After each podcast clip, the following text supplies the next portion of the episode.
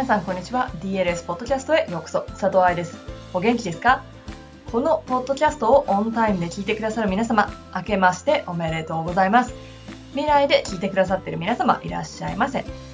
2017年一番のポッドキャストは来日している時にアップされる予定なので事前に録音してありますが今日は2017年1月6日のはずです。冬季バレエ講習会は発表会が明日。最後の追い込み作業になってるはず。この講習会、森バレエ留学を想定した5日間セミナーになっていて、朝からウォームアップクラス、クラシック、ポワント、コンテンポラリークラスがどんどん続くほか、最終日となる5日目には発表会があります。日本の発表会やコンクールのレッスンって時間をかけて行いますよね。6ヶ月前から発表会の練習が始まったり、コンクールの振り付けは1年間練習してきたり、海外のバレエ学校ではそんなことはありません。なぜか、それは通の教科をこなさなきゃいけないから。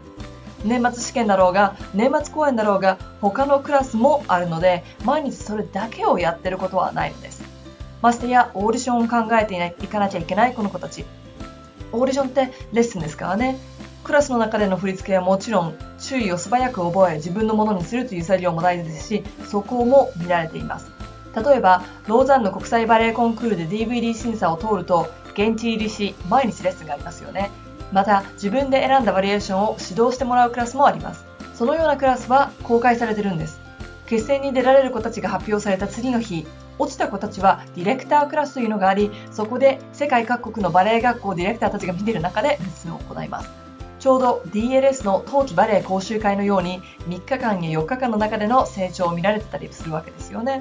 そんなことを練習してもらいたくってこの講習会をやってるわけです。いつも時間があっていつもお客さんが遠くにいるっていうわけじゃないですからね。いろいろな角度から見られ早く振り付けを覚え体調管理やモチベーションをキープする。そんな練習を1年の最初にやってもらいたいと思ってます。もちろん自主練のスペースも作ってありますが去年はそれを使ってた子たちが偏っていました。私たち講師はいろんなところで見てますよ。朝からあくびしてたりストレッチしてるようで携帯をいじってたり。3日目4日目で体力が落ちてる子や5日間振り付けについてくるだけがいっぱいいっぱいだったり。1月の8の日に行われる DLS カンファレンスのバレエ留学の本音。でも深くお話ししていきますがバレエ留学の準備ってこのようなことなんです。コンクールにいっぱい出るとか関係ないしいくら回転ができてもジャンプが高く飛べてもオーディションでバーを通過しなかったらそれすら見てもらえないんです。そんな世界にいるってことだよね。カンファレンスのチケットはまだ残ってるかもしれないので興味があったら DLS ストアで見てみてください。外苑前で午後1時より行われます。1月7日、冬季バレエ講習会の発表会は、目黒のピースオブモダンダンススタジオにおいて行われます。無料ですし、申し込みもいらないので、近所の方はぜひどうぞ。午前10時会場で2時間ほど行われます。さてさて、熱く語ってしまいましたが、今日のポッドキャストでは2017年の DLS の動きについてお話しい。ろいろなチャレンジ、新しい動きがありますから、私もワクワクしています。まずはメルマガ。毎月1日と15日に発行されている無料のメルマガでは DL セミナーの情報をしっかりとゲットできるほか、メルマガだけの特別コンテンツや無料プレゼントなんかをお送りしています。たくさんあるブログ記事のまとめだったり、裏情報だったりっていうのもありますね。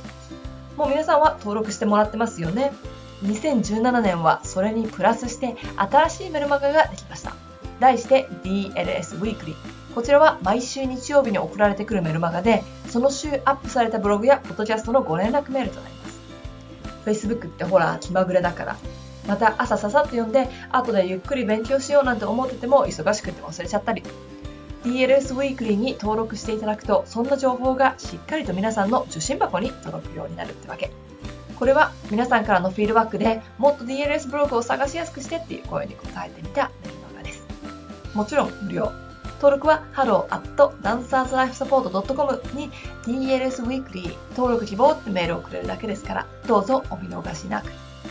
YouTube ビデオやインスタも今年は頑張っていきたいと思ってます。インスタはね、2016年の春に初めて登録しまして、最初はついていけないと思ったんだけど、最近やっと慣れてきました。特に舞台裏の様子や私の生活だとか、来日の裏話をアップするにはうってつけ。若い子たちに混じって頑張ってますなんて。本当はエクササイズとか、やっぱりブログだけだと説明が難しいものをビデオシリーズにしていきたいなと思ってるんだけど、まあ予算と時間の問題があるので、それをどうにかこうにかして準備していけたらいいなと思ってるところ。多分この来日セミナーが終わったら時間がちょっとあると思うので、いろいろ準備していきたいと思っています。インスタ、そしてツイッターは、アットマーク、DLS、アイサトで待ってますから、フォローしてね。そうそう、4月と5月のセミナー情報もここでご紹介しておかないとね。これは1月1日にお送りしたメルマガにも載せておいたので、じっくりとチェックしたい人はそちらを読んでください。DLS をフォローしてくださっている方々はご存知のように、ゴールデンウィークの来日はツアー。東京だけではなく、いろいろな場所を回ります。絶賛地方ダンサー応援中ってことなんだけれども、やっぱり時間とかね、限られてるので、回れる場所は少ないんですが、頑張ってます。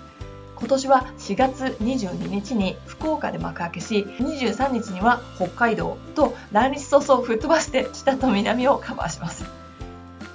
でもって、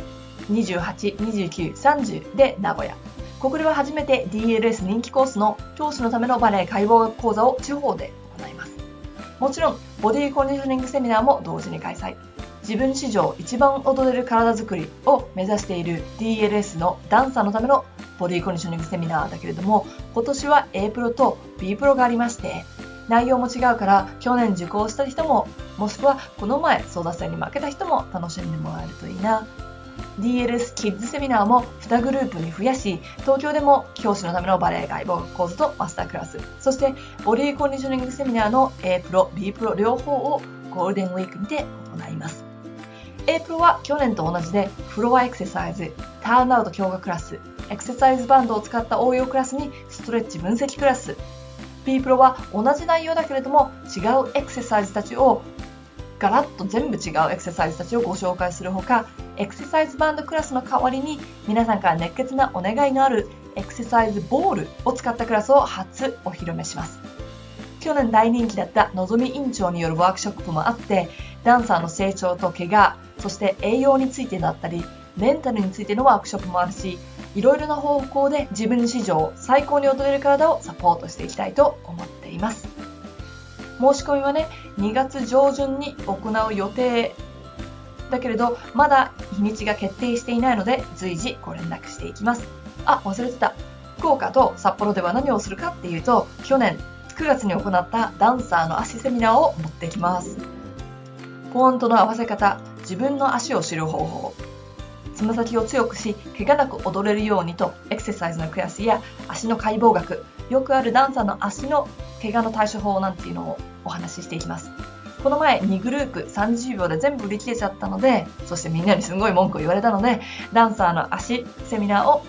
地方ツアーしますので、どうぞお楽しみに。毎年恒例になっている新体操コーチのためのセミナーも5月の2日にありますよ。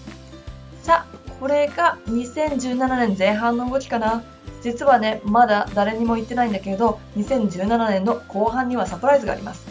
あ早くみんなに言いたいんだけど、まだ秘密ね。ヒントは、うん、DLS で初挑戦これじゃヒントにならないか。バレエスタンスについてっていうのをヒントにします。まっすぐ立つってどういうこと？骨格別、年齢別、テクニック別にダンサーの一番の悩みである基本、基礎、スタンスについて深くお話しするようで、今更人に聞けないでしょ、まっすぐ立つってどういうことって。だけど、教えてる人がしっかり分かってるとというと、そうでもなかったり。基本なのに難しい立ち方、姿勢、バレエスタンス。それをお話しするってことしかヒントとして言えないですが、去年から頑張って頑張って作ってきたベイビーなので、出産を楽しみにしていてください。あとは、オンラインコースもオンラインコース2も終わらせたいし、大人バレリーナさんやちびっこダンサーでも受講できるミニコースだったりとか、ebook も増やしていきたいけれど、うん、ここら辺は今年の抱負ってことで、いつもね、やりたいことはたくさんあるから大変なんだけど、タイムマネジメントをしっかりとしてできる限り皆さんの声に応えていけるように頑張っていきます。さて、今日のポッドキャストはここまで。私がすごくウキウキしてるだけの、喋ってるだけのポッドキャストになってしまいましたが、皆さんにもこのウキウキが伝わってくれていたら嬉しいです。2017年も DLS と私、佐藤愛をどうぞよろしくお願いします。ではまた来週普通に戻ったポッドキャストでお話ししましょう。ハッピーランシング佐藤愛でした。